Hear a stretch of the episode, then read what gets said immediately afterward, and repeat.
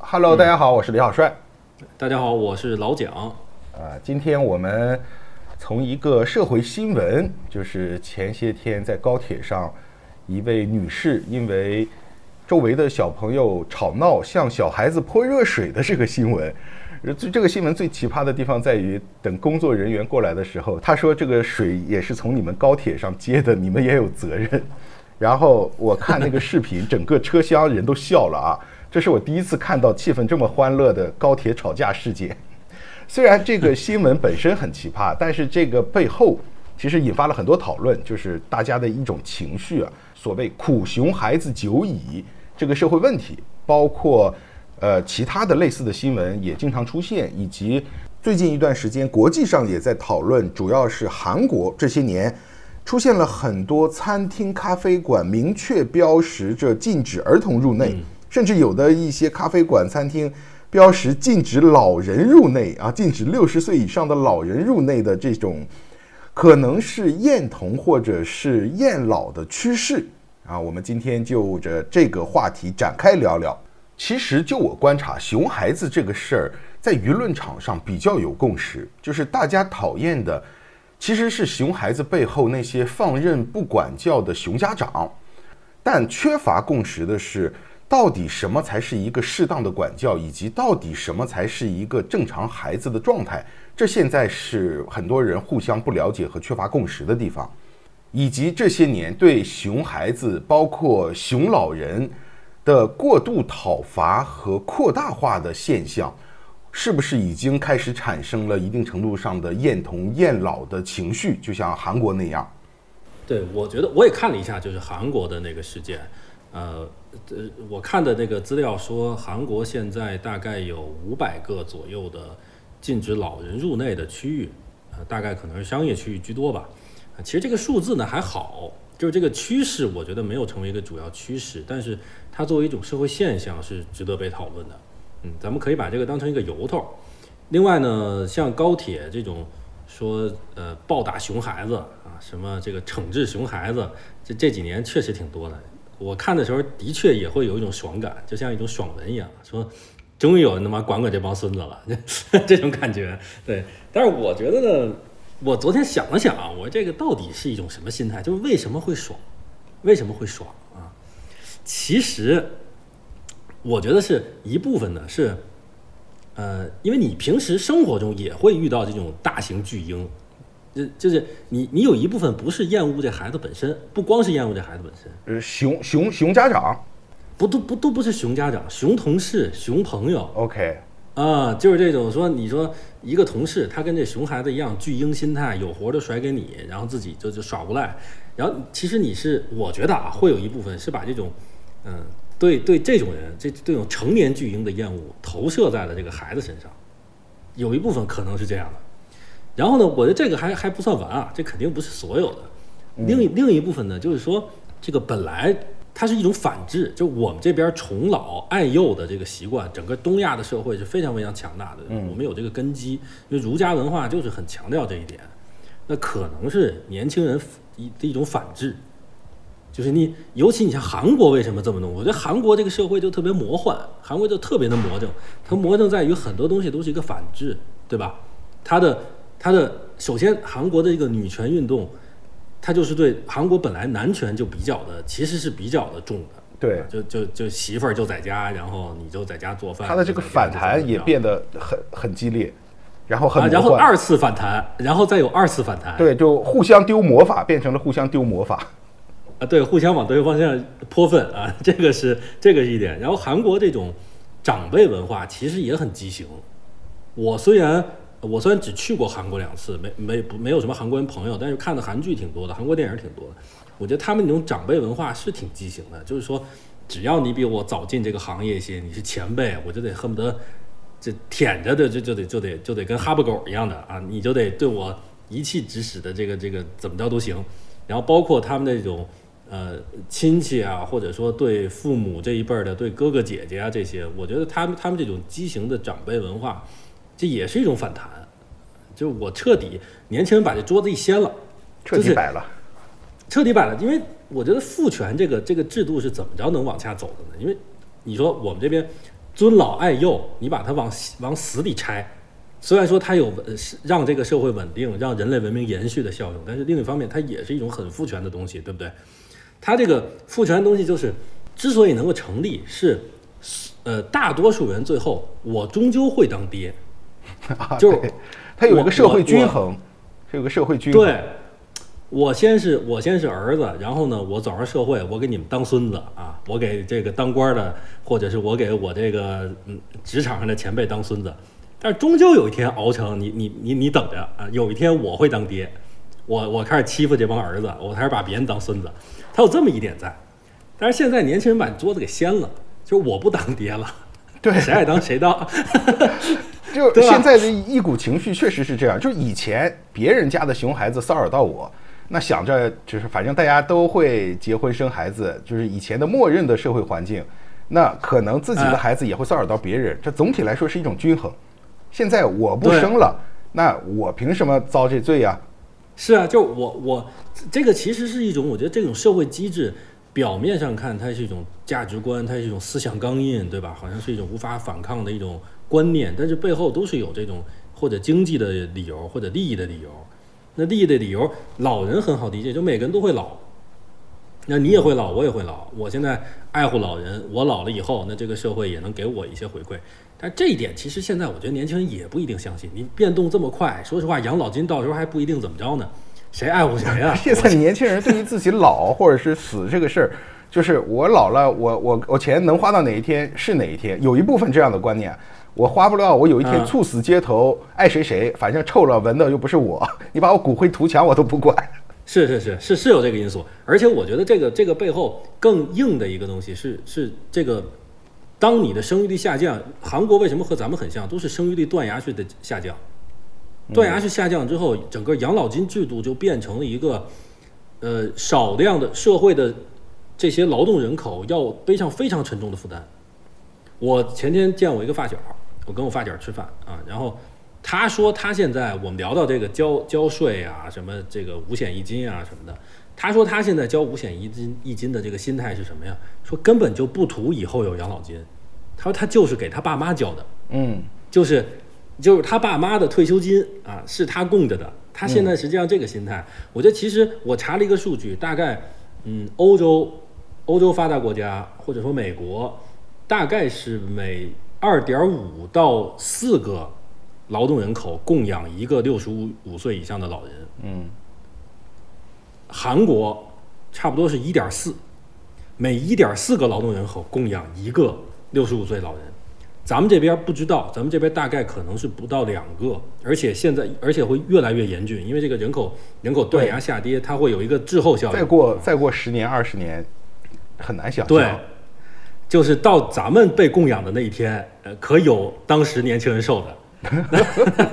那他们我已经可得受着。我我其实很早就不已经已经不指望，就是说我老的那一天的养老金的事儿了，我确实不指望了。啊，是是，但是但是对你虽然是不指望，但是这个事儿，我觉得它背后非常硬的一个东西在这儿，就是为什么现在对老年人的这种东西，至少在韩国有一定的转变，对吧？咱们这边对老年人，我觉得这个根基更强大，还没、暂时还没有被动摇，嗯。但是其实其实背后可能是这个养老金，就是凭什么我我都不知道以后我有没有养老金？凭什么你们挤占大量的社会资源呢？嗯这个东西一旦一旦这个念头开始有了，就很可怕，因为我觉得这个很多的这种前现代的观念，或者说这种儒家这种体系，它是一层窗户纸，你不能捅破。你捅破了，你想，哎，我为啥要生孩子？那好像好像确实也可以不生。哎，我我为啥要那个要那个全社会给老人送温暖，给老人这个营造一个环境？我老了，我老了再再说爱谁谁，就你一旦有这样的观念，就很难再收回来了。我感觉是有有有这么一种特性，包括孩子这个事儿是另外一个特别明显的，就是之前这个社会的平衡机制是，你有孩子，我也有孩子，对吧？我爱护这个社会上的孩子，一个是对，一个是我从小就是这么被爱护起来的，另外一个是我以后有了孩子，那我也希望社会给孩子一个比较好的环境。但是现在是什么呢？现在是我从小我不一定是被爱护起来的，我可能是个留守儿童，没人爱护我啊。然后另另外，我以后你别跟我说以后啊，我没钱，我给不起彩礼，我娶不起媳妇儿，谁爱爱护谁爱护。或者我或者我这姑娘，我以后根本不生啊。一是这样一下这个一下这个天平崩了破了以后崩了，你说你你你你再有什么强制力能够束缚呢？束缚不了，所以它就变成了一个，呃，反政治正确到了一定的方式，就是就是甚至达到一个同态复仇的一个感觉，就是我不把我不把任何老人当老人，我不把孩子当孩子，你和我就是同样是人，现在是有这样的趋势，对，就是一种极端的平，不接受公平，他只接受只接受极端的平等。嗯，就一切，既然这个既然这个社会支持系统给不了我足够的期望、足够的预期，那我就希望一切就是就是完全的平等，完全的平等，性别之间的差异爱谁谁，年龄的差异爱谁谁啊，孩子是不是心智不健全爱谁谁，你不健全，我他妈还不健全。对，对，这个是我前面想到的，就是我我们这个，哎，我觉得在继续这个话题之前，我我有必要先说一些我自己的情况，就是我是已婚已育俩娃，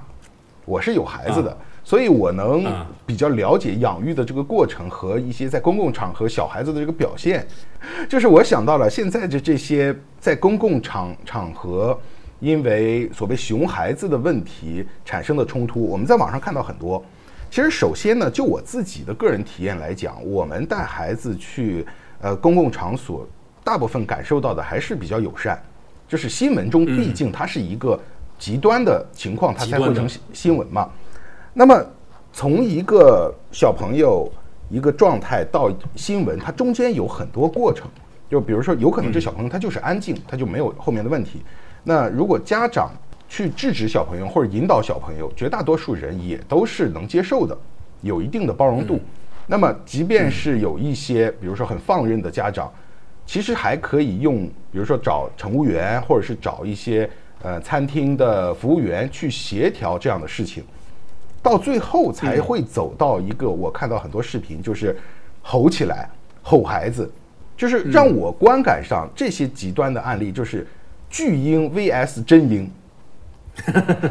这巨婴 VS 真婴，其实都是两个小孩都靠吼的方式去解决。就是小朋友他没有表达方式，他不懂得怎么表达自己的情绪，他就靠哭和吼。但是我看到在在一些案例当中，有一些人他也是其实是用小朋友的方式去解决小朋友吵闹的问题。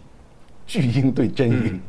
对你像刚才那个，你说用热水泼完了以后，说你们为什么提供热水？这不就是活脱脱巨婴吗？啊，这和我儿子的逻辑一样，我儿子现在就是这逻辑。他说他要玩什么玩具，在柜子上，我给他拿下来，玩好了之后，我说你把玩具收到盒子里。不，这是你帮我拿下来的。我说这不你让我、你让我拿的吗？这就是他他的逻辑。而且这个为什么就是每次我们看不是在影院就是在高铁，这个这个矛盾特别特别激化，就是它是一个封闭的，你你两个小时、三个小时甚至五个小时没法走的一个环境。你大多数说有一个小孩在那儿天天在那儿吵闹，那也没所谓嘛，我就跑了就完了呗，我离他远点就完了。但是在那种非常极端的情况下，如果家长真的不不讲理，他也制止不了孩子，他你们在封闭的一个空间里，他就在邻邻座，这个矛盾就被极度的去扩大了，相当于你是避无可避的这么一个情况下。那那当然，他就变成了两个人最后就变成口角或者怎么样。嗯，还有一个就是，嗯，我觉得咱们这边呢，我可能也不光是咱们这边吧，就是弱者会因因为弱者得不到足够多的社会支持，啊，可能得不到那种系统性的或者说一个非常规则化的社会支持，所以他会撒泼打滚的利用他的弱者优势。就比如说，孩子家长往往孩子家长从他们他们那边，为什么我们会觉得爽文？因为我们见太多了，孩子家长还有那种流氓老人，以幼卖幼，倚倚老卖老，以幼卖幼，就是我根本不跟你讲理啊，我就是要你必须让座，你今天累了一天了，我什么都不管啊，或者是我怎么着，我就必须得用一个道德强压的方式，我我我，其实是他弱者反而成为他一个强权的标签儿，他利用周围的方式去压你。嗯，道德高地，啊，跟网跟网暴稍微有点像啊，就是，然后他去压向你以后，这样的人替你反抗，实际上相当于是手替，就是每个人心里那个恶魔可能都希望那个时候我真他妈希望踹他一脚，然后网上有人踹了一脚说，哎，这个人我我我觉得很爽啊，我觉得可能是有这个这个这个方面，但是如果是弱者能够通过系统性的方式，能够通过一种比较标准化、规则化的方式。他能得到标呃得到这个这个这个帮助的话，有可能他就会稍微好一点，他就不用这么撒泼打滚。但是我们这边，我一直觉得我们文化中有这个东西。我这里不是说这个国外的月亮月亮圆这种东西啊，不是。但是你仔细想一想，是不是就是你之前大家怎么去告官？旧社会的时候，往地下往地下一打，青青天大老爷，我这个被欺负了。就是你就是一个卖惨的逻辑和这个示弱的逻辑深入我们的骨髓。就我那个时候得必须得把自己往地下一躺，就开始两腿一蹬，开始大喊。你是不是经历过呀？不是，我没经历过，但是呃，我当然我看到过不少，但是我没有经经历过这种冲突。然后我觉得这种东西呢，就是为什么大家会有一种这种情绪啊，说看到这个暴打熊孩子。当然，我觉得这是挺畸形的一件事儿。就是孩子，我虽然没有直接的体会，就是你你你你有孩子，我没孩子嘛，嗯，但是那孩子当然是心智不那么健全，当然他是有时候会失控的。那如果谁都不给他任何的这种宽容度，那那当然是不合理的啊。但是，但是另一方面，我觉得他也是有这种情绪，至少有这种情绪基础的。嗯，实际上是一种反制。对我感觉到，就是这些年的这个，其实熊孩子的新闻这么多年一直有，但是从我的观察，这些年大家的情绪有一些变化。就像你你说的这种这种爽感，就是其实。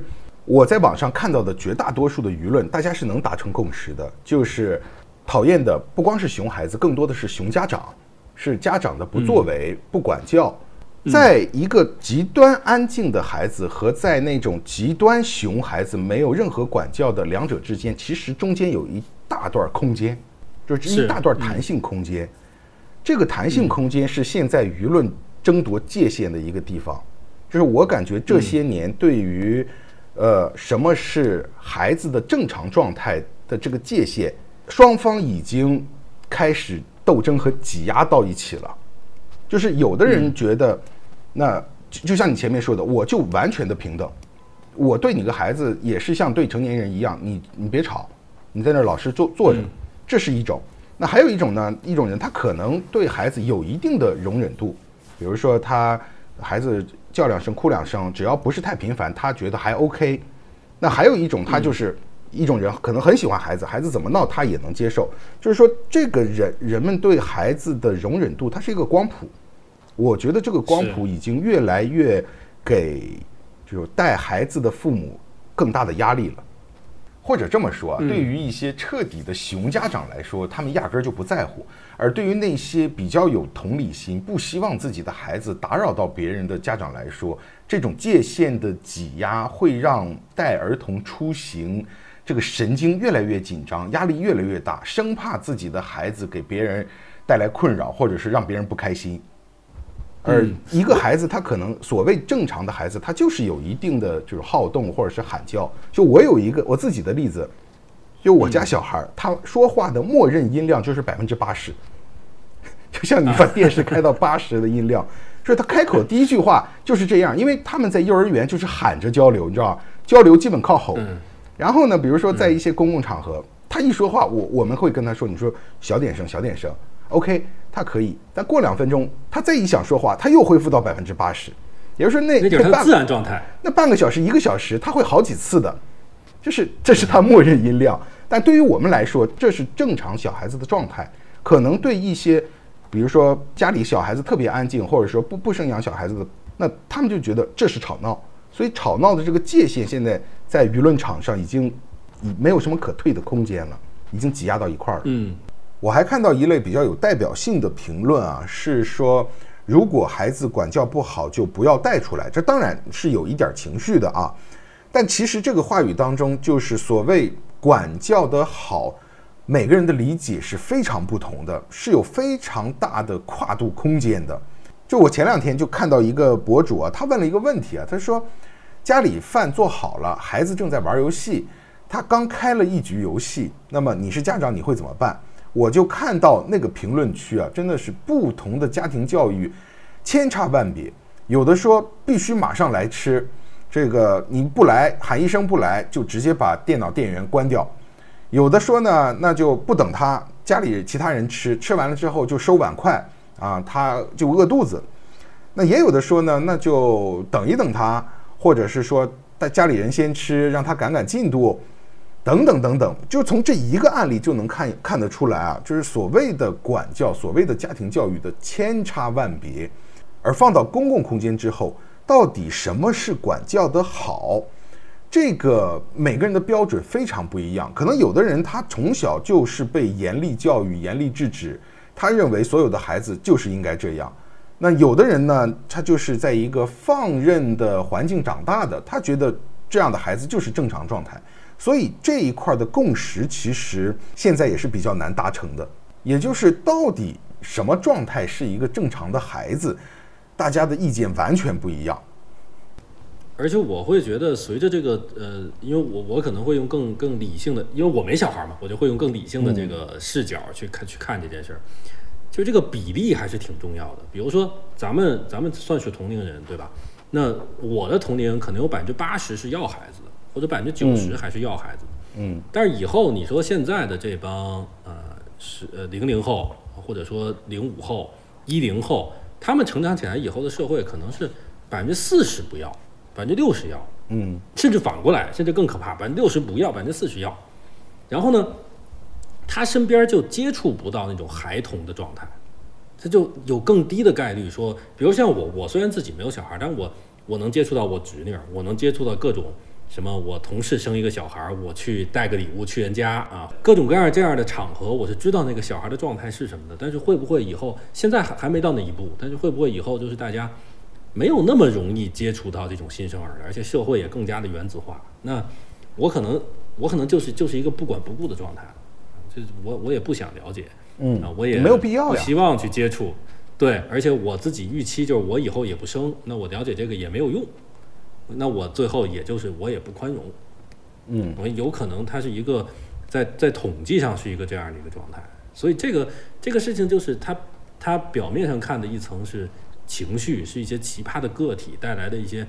狗咬狗的社会新闻啊，可能是这样的，但是那背后还是挺。跟养老还有跟这个生育率各方面都是挂钩的一个事情，我觉得。而且我觉得就是在这些新闻当中，我说我感受到的这个情绪在变化，就是这种厌童情绪是有一部分人有的，而且这个是跟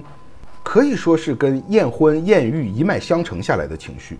我觉得这是有有有其中背景的，就是把对熊孩子的这种感受扩大化去讨伐。嗯嗯嗯，对，我会觉得，因为有可能会想的过多了一点啊，但是我会觉得它是不是也是一种社达的延续？就它其实是同样一个逻辑，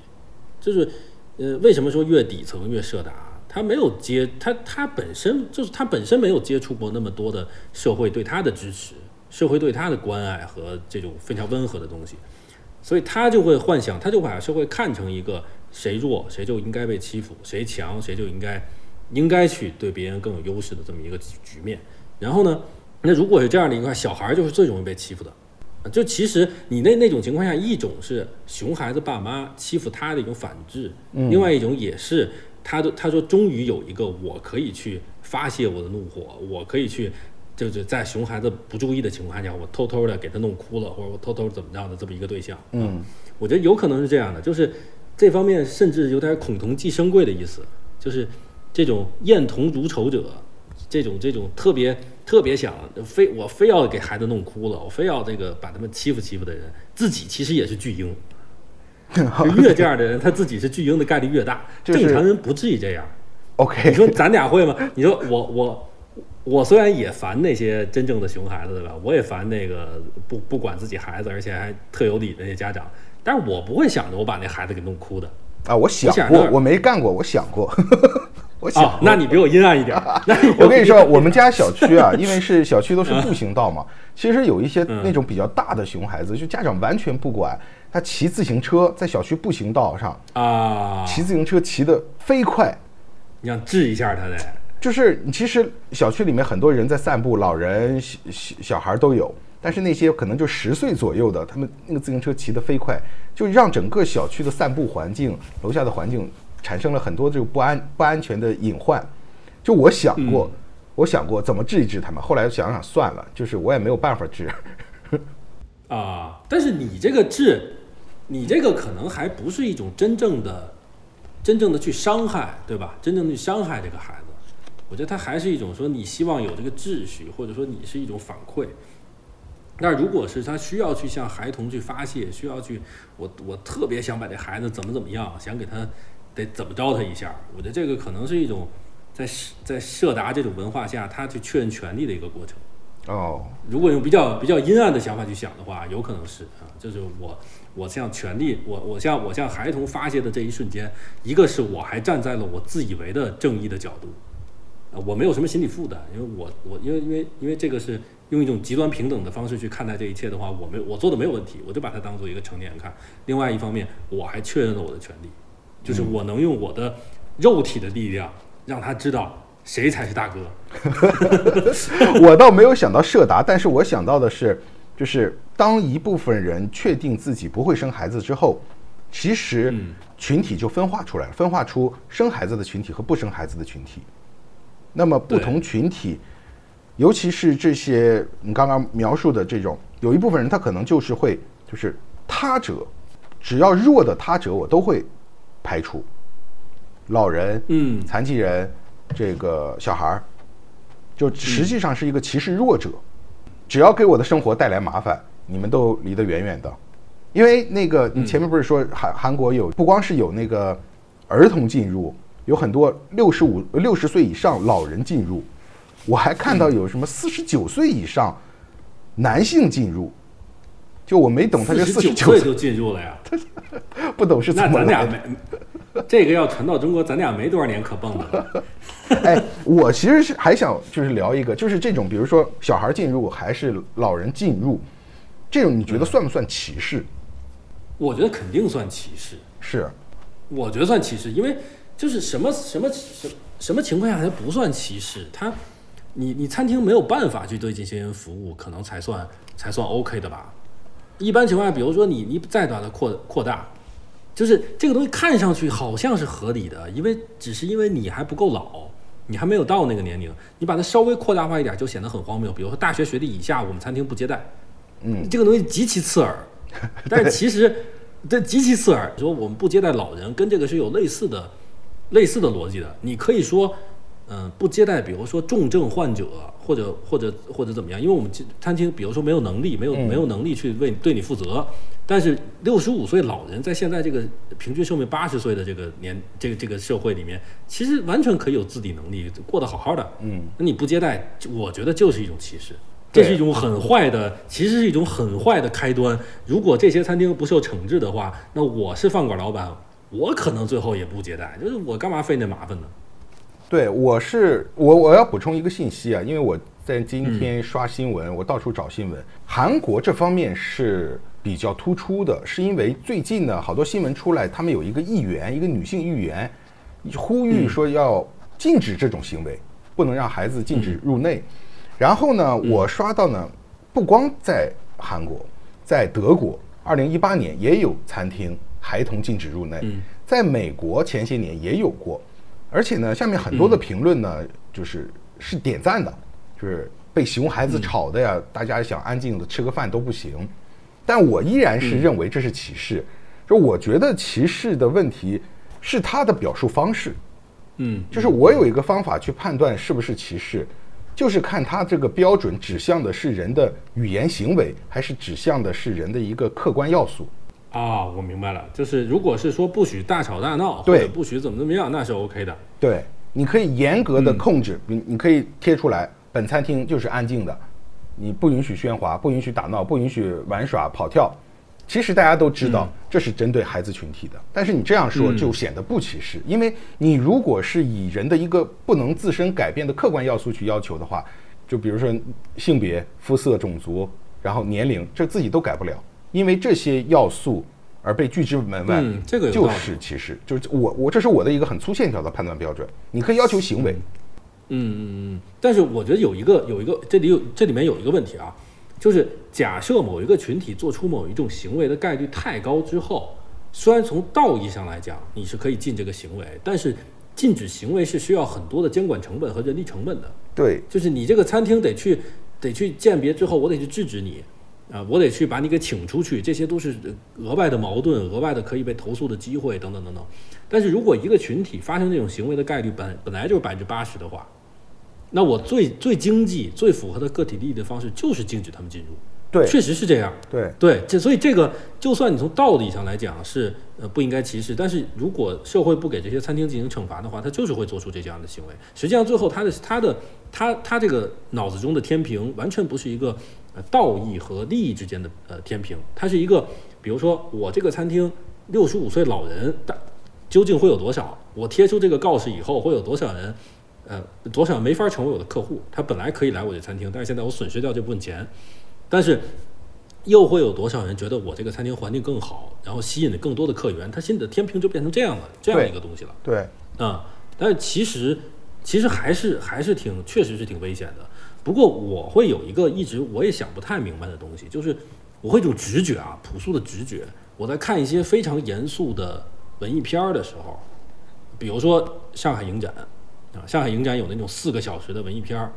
就有家长非得带孩子来看。那我也受不了。就是我会在那个时候有一种非常朴素的判断，就是这个能不能禁止这个，比如说五岁以下的孩子进来，就没有意义，真的没有意义。你说，你说那么长的一个，比如说讲印度历史的，而且非常晦涩难明的这么一种，这么一种观影体验，真的能对？或者我们不说五岁，我们再把它降的低一点，比如三岁半以下禁止入内。你滋儿哇乱叫，真的是极其的影响体验，而且关键是它是大概率的，它不是小概率的，因为很正常。我要是孩子被关在一个黑黑漆乌漆麻黑的环境里四个小时，我也受不了。我我看什么呢？看一黑白片儿。所以这种东西，我我我就很纠结。从道理上来说，确实是不应该禁止。但是我觉得在那种环境下，一旦你让他进来了以后，你就很难把他请出去，就是这一成本会更高。操作会更难。对，对，所以最终可能是一道一道线。我觉得，就是那个行为到底说这样的群体有多大可能性会做出来，做出来这种行为。嗯，比如说，比如说，我觉得，嗯，我之前在上海看到一个那种，嗯呃，空间装置或者这种装置艺术，嗯啊，然后是一个完全黑的环境，需要绝对安静的这这这这种一个装置艺术。那我觉得它。不允许多少岁以下的孩子进入，有一定的合理性，因为我很难想象这样的孩子进去以后，他会蒙着眼睛，他不去吱哇乱叫，他可能这个行为的会比例会非常的大。对，或者说这种你必须得去。还有一种方式，当然最温和的方式、最好的方式是，如果有足够多的成本的话，你要你你给这个这个装置艺术的这个工作人员去给他们额外进行培训。每一个家长，你叫到一个地方，给他们讲解十分钟，说为什么我们这个不能出事，这是最好的。但这个的前提是，这是一种另外一种方式。就是我看英国有很多的，他们有一个调查，就是他当当然不是这种艺术展，而是普通的餐厅。就是其实大部分餐厅他们都是相对对儿童友善的，他们会招有那种儿童教育经验的人来当服务员。如果你你你有这方面经验，你当服务员会优先被录取。就专门处理一单哪个家长带来的小孩子吵闹，他们其实是有很多方法去搞定的，小礼品呐、小玩具啊什么的。环境公共环境的提供者或者是经营者，他是一个以一个积极的态度去帮助孩子的父母去处理这个问题，还是排除这个问题，这是一个问题的两个方向的解决方式。它可能需要比较多的比较多的前提。就这个前提得是环境本身是温和的，然后呢，包括大包括大多数家长是和是讲理的，是是想讲理的，是愿意讲理的，包括这个餐厅的管理者本身得有比较强的教育背景，他得能知道这个该怎么动，因为不是你随随便便就知道怎么能应付这帮孩子的，然后他愿意为此去付出一定的成本，我觉得这些前提全加在一起，可可能会有，但是非常容易出现滑坡。这种滑坡就是一旦哪个哪个哪个哪个餐厅说我就是不接待，然后其他餐厅发现居然也可以，那一下你这种温和温和的人他自己就绷不下去了，绷不住了，凭什么我我就要付出更多成本呢？对吧？所以这种滑坡我觉得在其实是挺容易出现的。嗯，我刚才还想到一个东西，就是这个，如果我们再往大了去呃去延伸一点点，它有可能是呃我们这边儒家社会的一个一个问题。就是我们这边呢是理儿和面儿，其实往往差的是有点多。就是呃，怎么说呢？我觉得西方的那一那一套社会体系，它还是说我愿意给你提供一个标准，他把这个利益上的东西给你放在台面上来。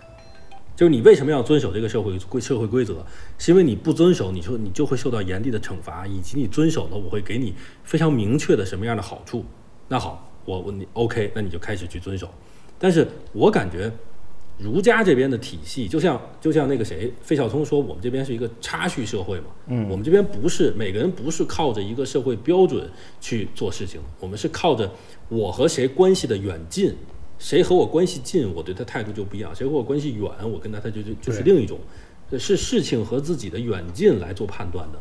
那这样的一个东西就会有一个理儿和面儿，其实差的会很多。就是面儿上反而他不把这个东西利益给你摆上来，就是你从小受的教育里没人告诉你尊老爱幼这个东西会给你带来特别多什么样的利益。嗯，其实其实大家就是，也许你自己能想明白，也许有的东西。知乎上什么会有这种东西？但是大家强调的是，你就是应该这样，这就是一个几乎绝对的价值观，这就是一个非常强的一个钢印，就直接印你脑袋上了，就是你就得这么干，因为这么干你才是一个好人。那所以我觉得我们这边有点接近于，如果这个东西首先它不是很现代，因为现代讲究，因为现代就是你你到了现代，我你附近没有了以后，你变成了一个非常原子化的个体之后。我有可能掀桌子的可能性，我个体掀桌子可能性很大。嗯，就我彻底不去，你们亲戚朋友爱怎么说我怎么说我，彻底我不管。社会上怎么说我跟我也没太大关系。我天天吃外卖，我天天自己上自己班，跟我有啥关系？我天天自己玩自己游戏。所以我觉得我们这边特别容易出现那种个体式的崩盘，就这种这这种人可能越来越多。就是作为一个年轻人，他可能我不相信任何的叙事了，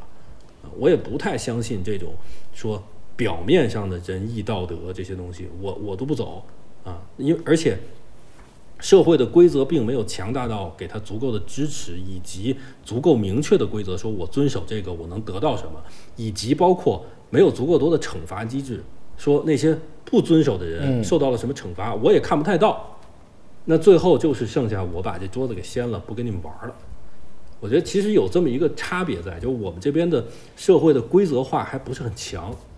所以你看，这种新闻在东亚社会就会比较比较多一点，但是日本呢会少一些。日本会少一些。对，我也在想这个问题啊，就是我本来呢刚开始觉得这种出现有一定的这个所谓厌童趋势啊，或者厌老趋势，是东亚的特征，但我发现呢，日本不是。日本不是。日本是一个对儿童极其友善的社会。对啊，日本我觉得就是因为日本的规则是更强的。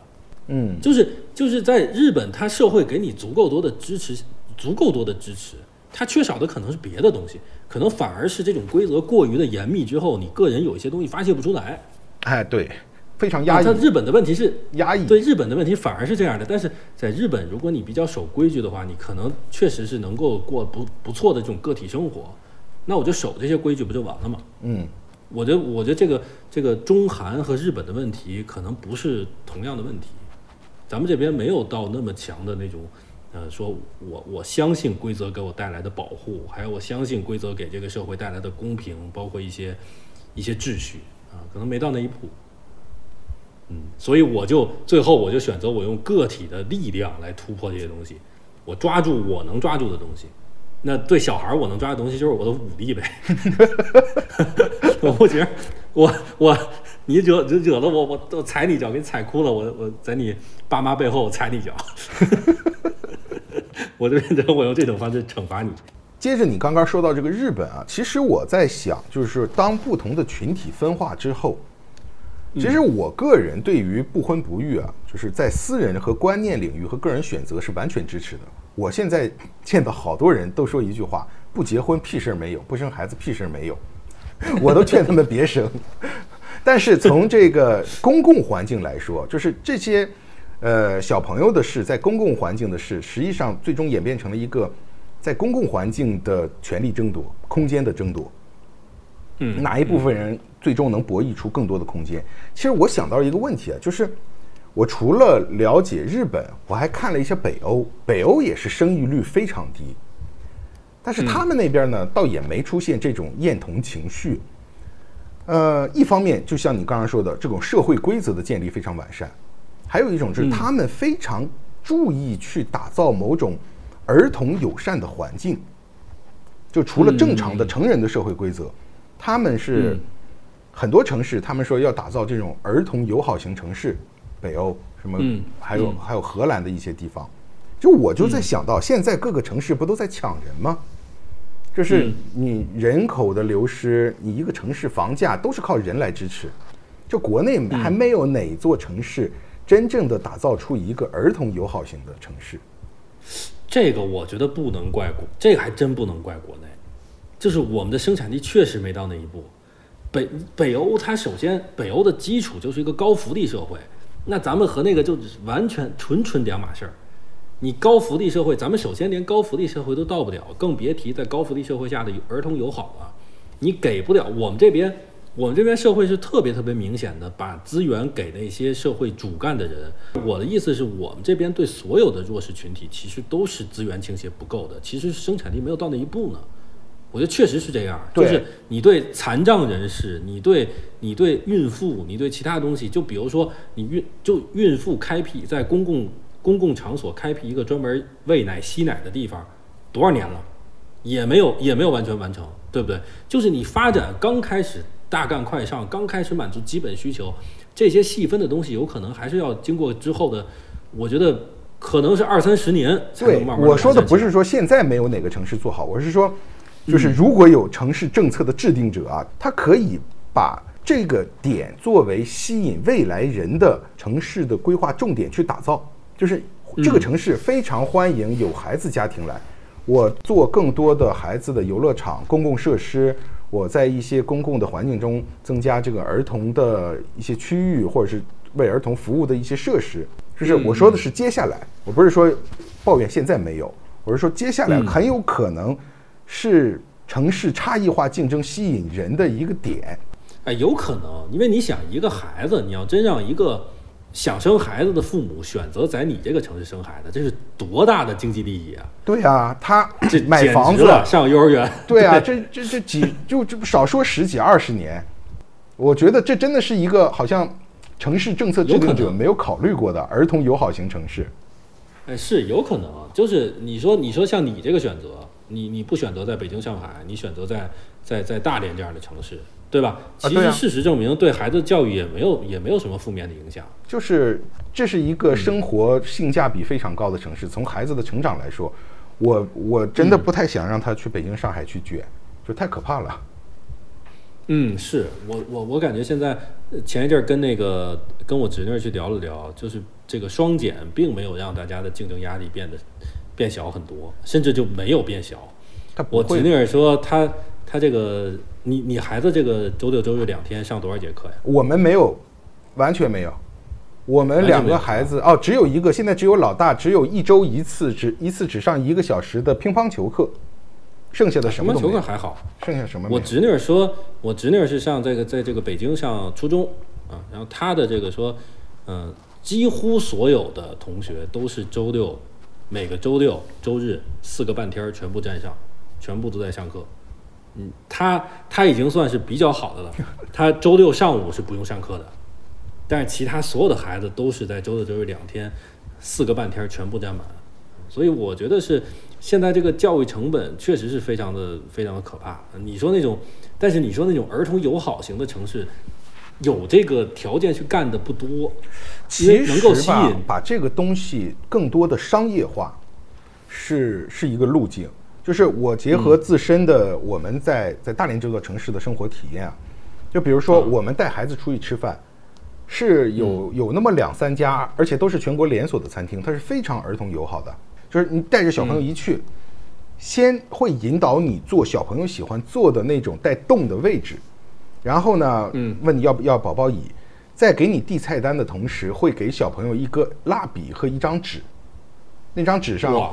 可以画画，这小朋友瞬间就很安静。然后呢，点完餐之后，他会优先上儿童餐，他有儿童各种套餐让小朋友选的。嗯，然后小朋友洗手的地方会有小朋友能够到的板凳啊等等。然后他在用餐期间，他用餐大概他能把握到你三分之二的时间。其实三分之二这个时间是小朋友吃完了，大人还没吃完这个关键点。就小朋友吃饭很快，他们吃一会儿就吃完了，就开始闹了。大人还没吃完，他嗯，服务员主动的上来送小玩具，就是他们是非常专业化的儿童友好的一个餐厅，全国连锁的一家，就是他们是用心的去做的。当然价格也高，价格会比普通餐厅高一些，但是我们是愿意付出这个这个金钱成本的。还有一一座那个综合体，它那个综合体设计的就是也是非常儿童友好，儿童的厕所、儿童的这个坐便器，然后母婴室等等。所以，所以我们这些年就是去那个综合体很多。就是我我其实在想，前面我们提出的这个，呃，从熊孩子问题引出来这个，最终分化成了两群人，而这两群人就是有孩子的和不生孩子的人，最终对于这个社会资源的争夺，其实最终还是要靠一部分吧，是要靠商业化去解决。就是你看哪边的钱更更能赚钱，市场会向哪边倾斜。我们先不说这种高铁上的一个国家主导的这种公共服务，我们说日常生活中这种餐厅也好，或者是什么也好，它最终很有可能是一个商业化最终去决定它的一个趋势。就是你看到底哪边的钱你你更愿意赚呗？如果这样的话，其实是一个比较比较理想化的结局了，就比较化理想化的一个结果了。因为就是由商业化由由商业来决定，由市场来决定，然后你能提供这样的服务的话，你有更大的竞争优势，最后把这个市场去改造，那当然是很好的一个局面了。对，嗯，但是我觉得养老这方面，嗯，就是其实咱咱们说的是两个问题，一个是儿童的这方面，一个是养老的这方面，嗯，反而可能儿童更更有可能是政府主导的，因为儿童越来越少了，这是一个问题。嗯，你儿童越来越少的情况下，商业机构未定有那么大的动力。就是我纯从特别冷血的这个角度来说 OK，有那么大动力去去改造自己，对吧？嗯，因为这样的客户比例可能越来越低。嗯嗯，那么我我倒是觉得这个商业商业改变的这个思路，有可能在养老这会会越来越成立啊、因为就是你说韩国现在他说有有一些餐厅禁止四十九岁以上的中年男性，再过十年他敢吗？他也不一定敢。韩国这个生育率断崖下跌，也就是十年内的事儿，它还没有到达到达一个高峰，就这个呃生育的一个现象的冲击，到它到它到了一个超老龄化的社会，你有百分之二十的客户就是四十九岁以上的男性，你敢禁止他们入内吗？你不敢了。所以我觉得到时候会倒逼这个社会进入一个老对老人友好的社会，但是它它是很无奈的一件事情，就到时候老人就占了一半了，你怎么办嘛？对你，也没什么办法，你也没辙。就这个这个其实呃，我不知道听咱们这个有没有创业者啊，我我会觉得。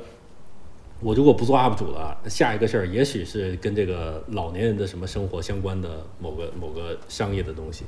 因为我会有一个想法，就是呃有一个模型吧，大概，嗯、就这种改革开放之后的这一代老人，他们等他们进入五十岁以后的生活，他们对养老、对生活、对自己老年老年生活的体验的需求会非常有有别于上一代人。因为他从小接受的东西是开放的，是不一样的，是更商业化的，是更好的，质量是更高的啊。所以等到他们老年生活的时候，你想，比如说八五后啊，其实就咱们嘛啊，八五后等咱们五十岁，也就是二零三五年，嗯，啊，这么快嗯吗？其实啊，对呀、靠，对呀、对呀、是不是很可怕啊？也就是，也就是二零三五年，所以这部分市场现在还不成熟。现在不成熟的原因不是因为老年不够多，而是老年还是相当不愿意为自己付费的，呃，其实已经有了，已经有已经有这一些了已。经有了，但是现在没有完全成熟。各个城市的那个老年大学是排不上号的，你想去是要排、啊要排一两年，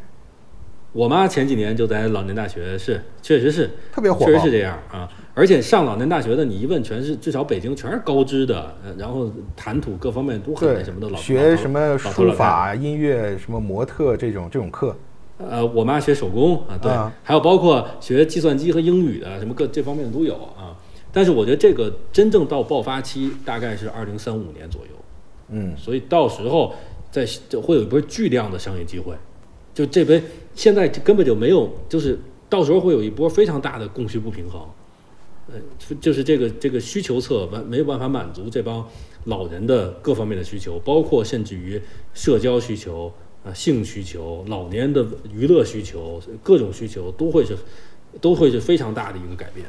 嗯，包括适老化改造，我也挺关注的一个领域，因为我觉得呃我爸妈再过几年，可能我在换房子的时候，我可能也会给他们做一下适老化改造。就这种市场，其实到时候都会很大。我觉得到时候是全社会被被迫成为一个老年友好型的社会。嗯，日本日本现在就就还呃比较老年友好啊。我另外一方面，我刚刚想到就是老年友好型可能是需要商业化来倒逼推动，那另外一面就是儿童友好型，很有可能再过十年或者是十五年，当所有人都真切体会到这个人口不足带来的压力，整个社会的压力，各方面压力，你点外卖都没人给你送餐了，大家都躺了，谁谁去送啊？嗯的这个时候，可能这种我们现在感受到的一些厌童情绪，他们才会去理解。我觉得不会。你觉得不会吗躺的人就彻底躺了嘛？不不是不是彻底躺的问题，我对人性没有这么乐观，它不是这个原理，它是这个东西最后还是得靠政府来驱动。啊，就是人这肯定是有政府的这个主导。人不是这样的，我觉得人这样的一个生物啊，就是群体的目光始终不可能超过十年。就如果这个事儿我现在做出一种善举，十年之内没有反馈，我觉得它就是无效的。人类这种生物就不够好，他没有办法说，你说全社会你冲他灌输一种思想，说你现在做什么事情啊，十年后你会怎么样？只有两种短时间的反馈，你现在做这个事儿，一个月之后我就能给你补贴，或者说最长最长一年之内，我能让你直接看到钱，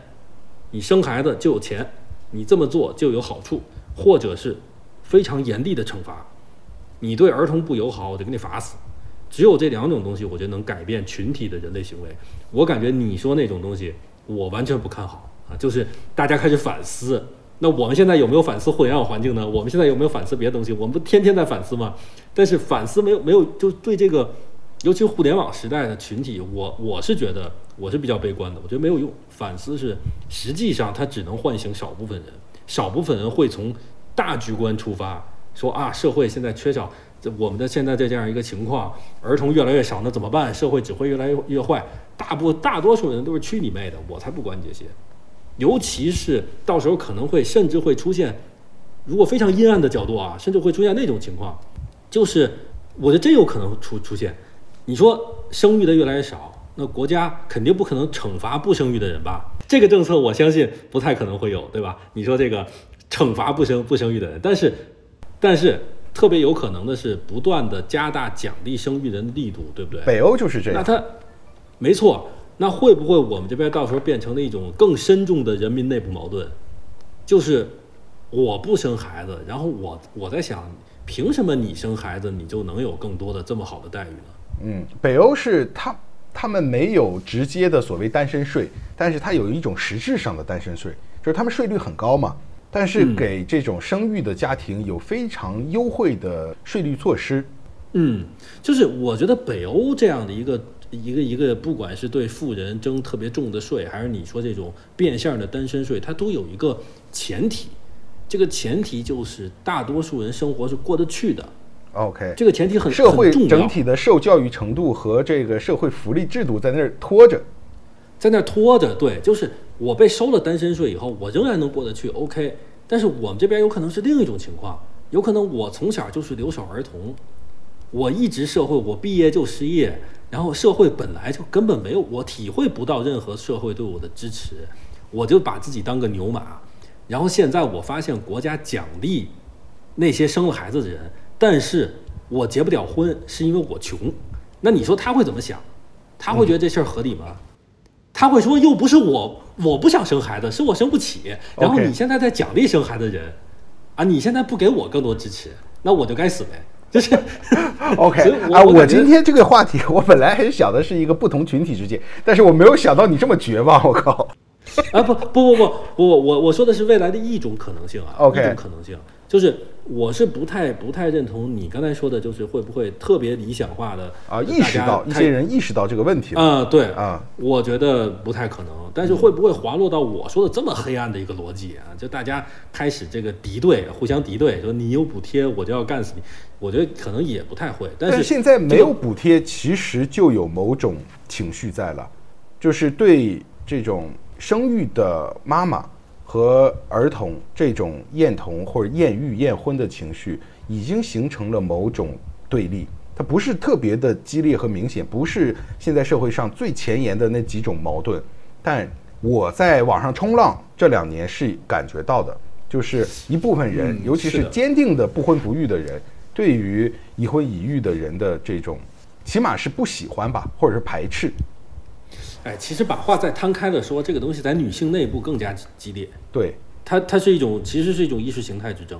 对，就是既是利益之争，也是意识形态之争，也是社会资源之争。而且它是，呃，我们这边这几年才开始开始这个大这些东西集中在一起爆发出来，所以所以就就会非常的，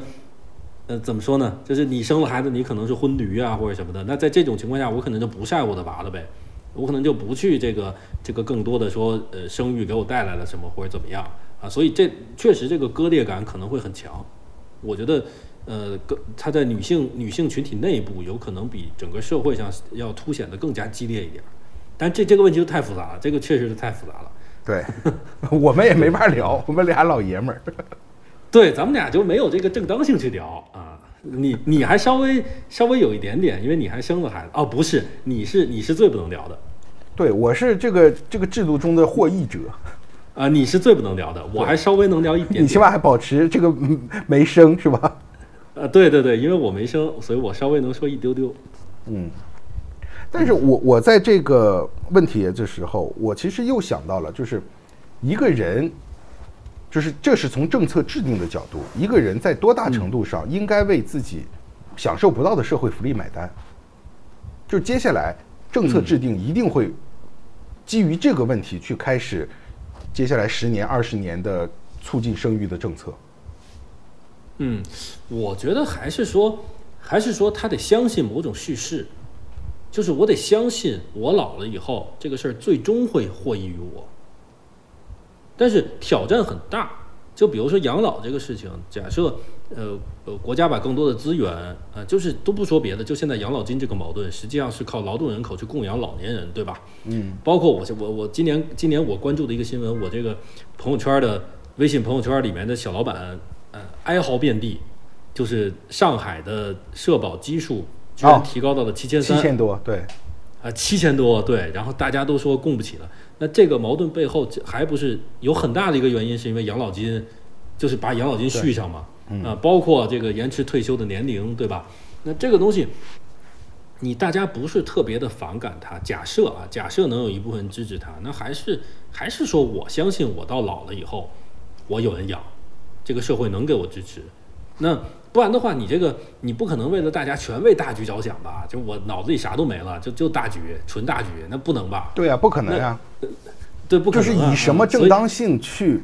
让一部分人为为这部分利益买单嘛？为为这部分他他获得不了的利益买单，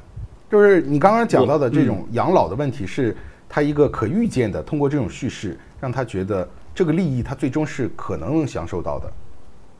对，我觉得是两两种，就这个东西，如果它能生效，说我愿意支持，是两种，一个是我的生活过得去，还是那点很重要，嗯，很重要，就是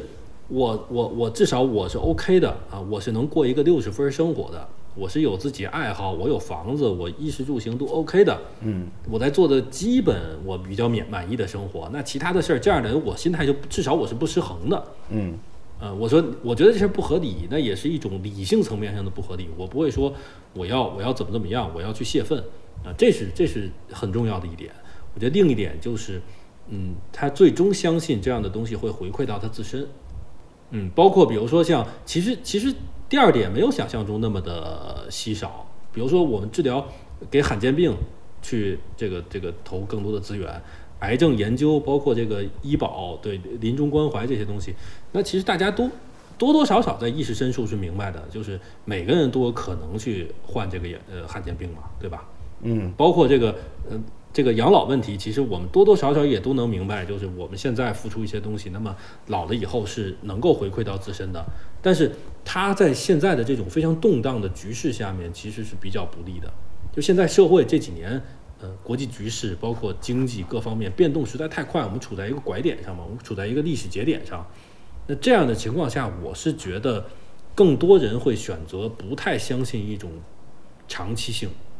就是你养老这个事儿，它还是反人性。反人性就在于我在二十多岁要对要为我六十多岁买单。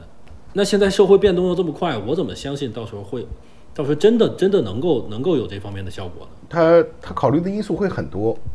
就是对各种不确定吧，各各方面的不确定。对，包括其实以前我们说为什么尊老爱幼这个系统一直能够维持下来，其实很大程度上是因为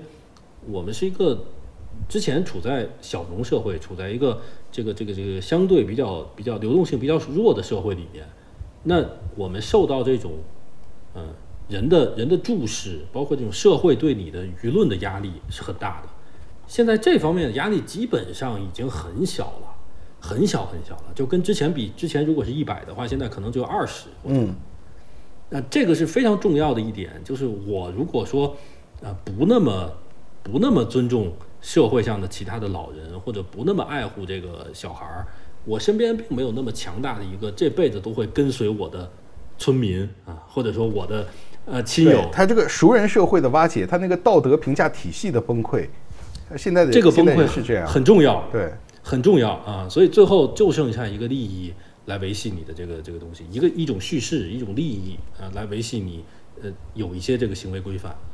所以我我是觉得还挺难的。你刚才说这个东西，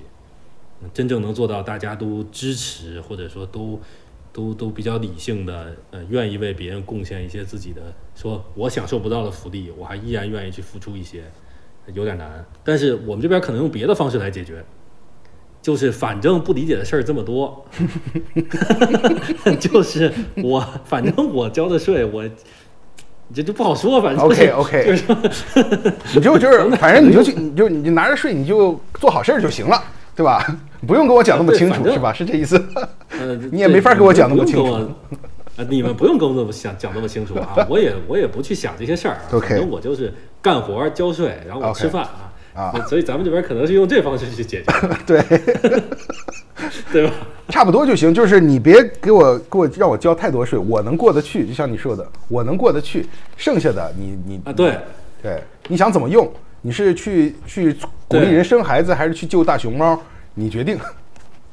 对，因为咱们这边这就是呃基础社会基础各方面都不一样嘛，咱们这边并不是一个说我为我的群体啊争取权益，我去进行什么呃舆论博弈，这甚至进行什么政治博弈，咱们不是这套嘛。那不是这套，其实就是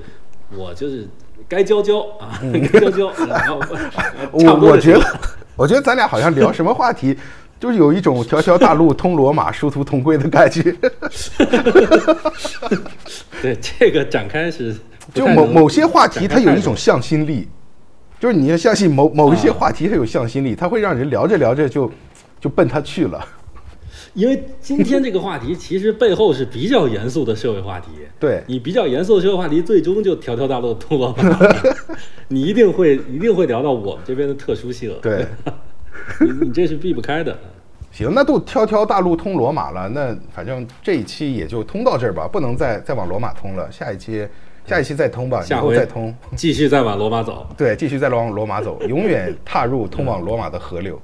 行，那咱们这个第三期就这么愉快结束啊啊！我是老蒋，我是李小帅啊，拜拜。嗯，好，那拜拜拜拜。